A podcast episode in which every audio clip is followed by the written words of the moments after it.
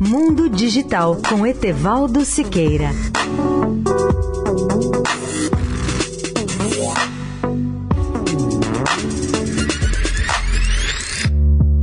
Olá, amigos da Eldorado. Por que as mulheres ainda constituem uma minoria de estudantes das faculdades de ciências exatas, como engenharia, tecnologia e matemática? Este é um fato intrigante, que é ligado à tradição, pelo menos do tempo em que a presença feminina em cursos superiores só tinha grande expressão em letras, artes e humanidades.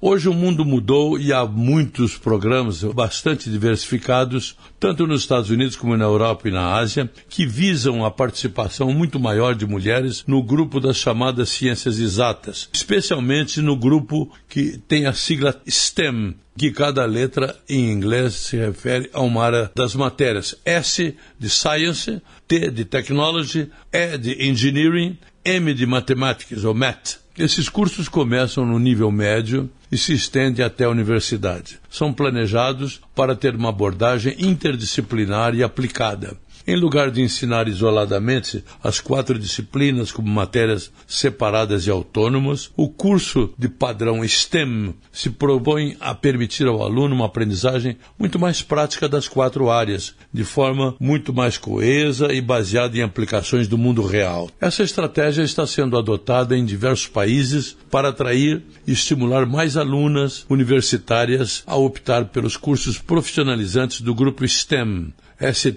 STEM. E os resultados, embora ainda tímidos, começam a aparecer. Esse esforço tende ainda a crescer, até porque o mundo está ingressando na quarta revolução industrial, com uma demanda muito maior de profissionais capacitados nas quatro áreas do STEM: ciência, tecnologia, engenharia e matemática. Etevaldo Siqueira, especial para a Rádio Eldorado. Mundo Digital com Etevaldo Siqueira.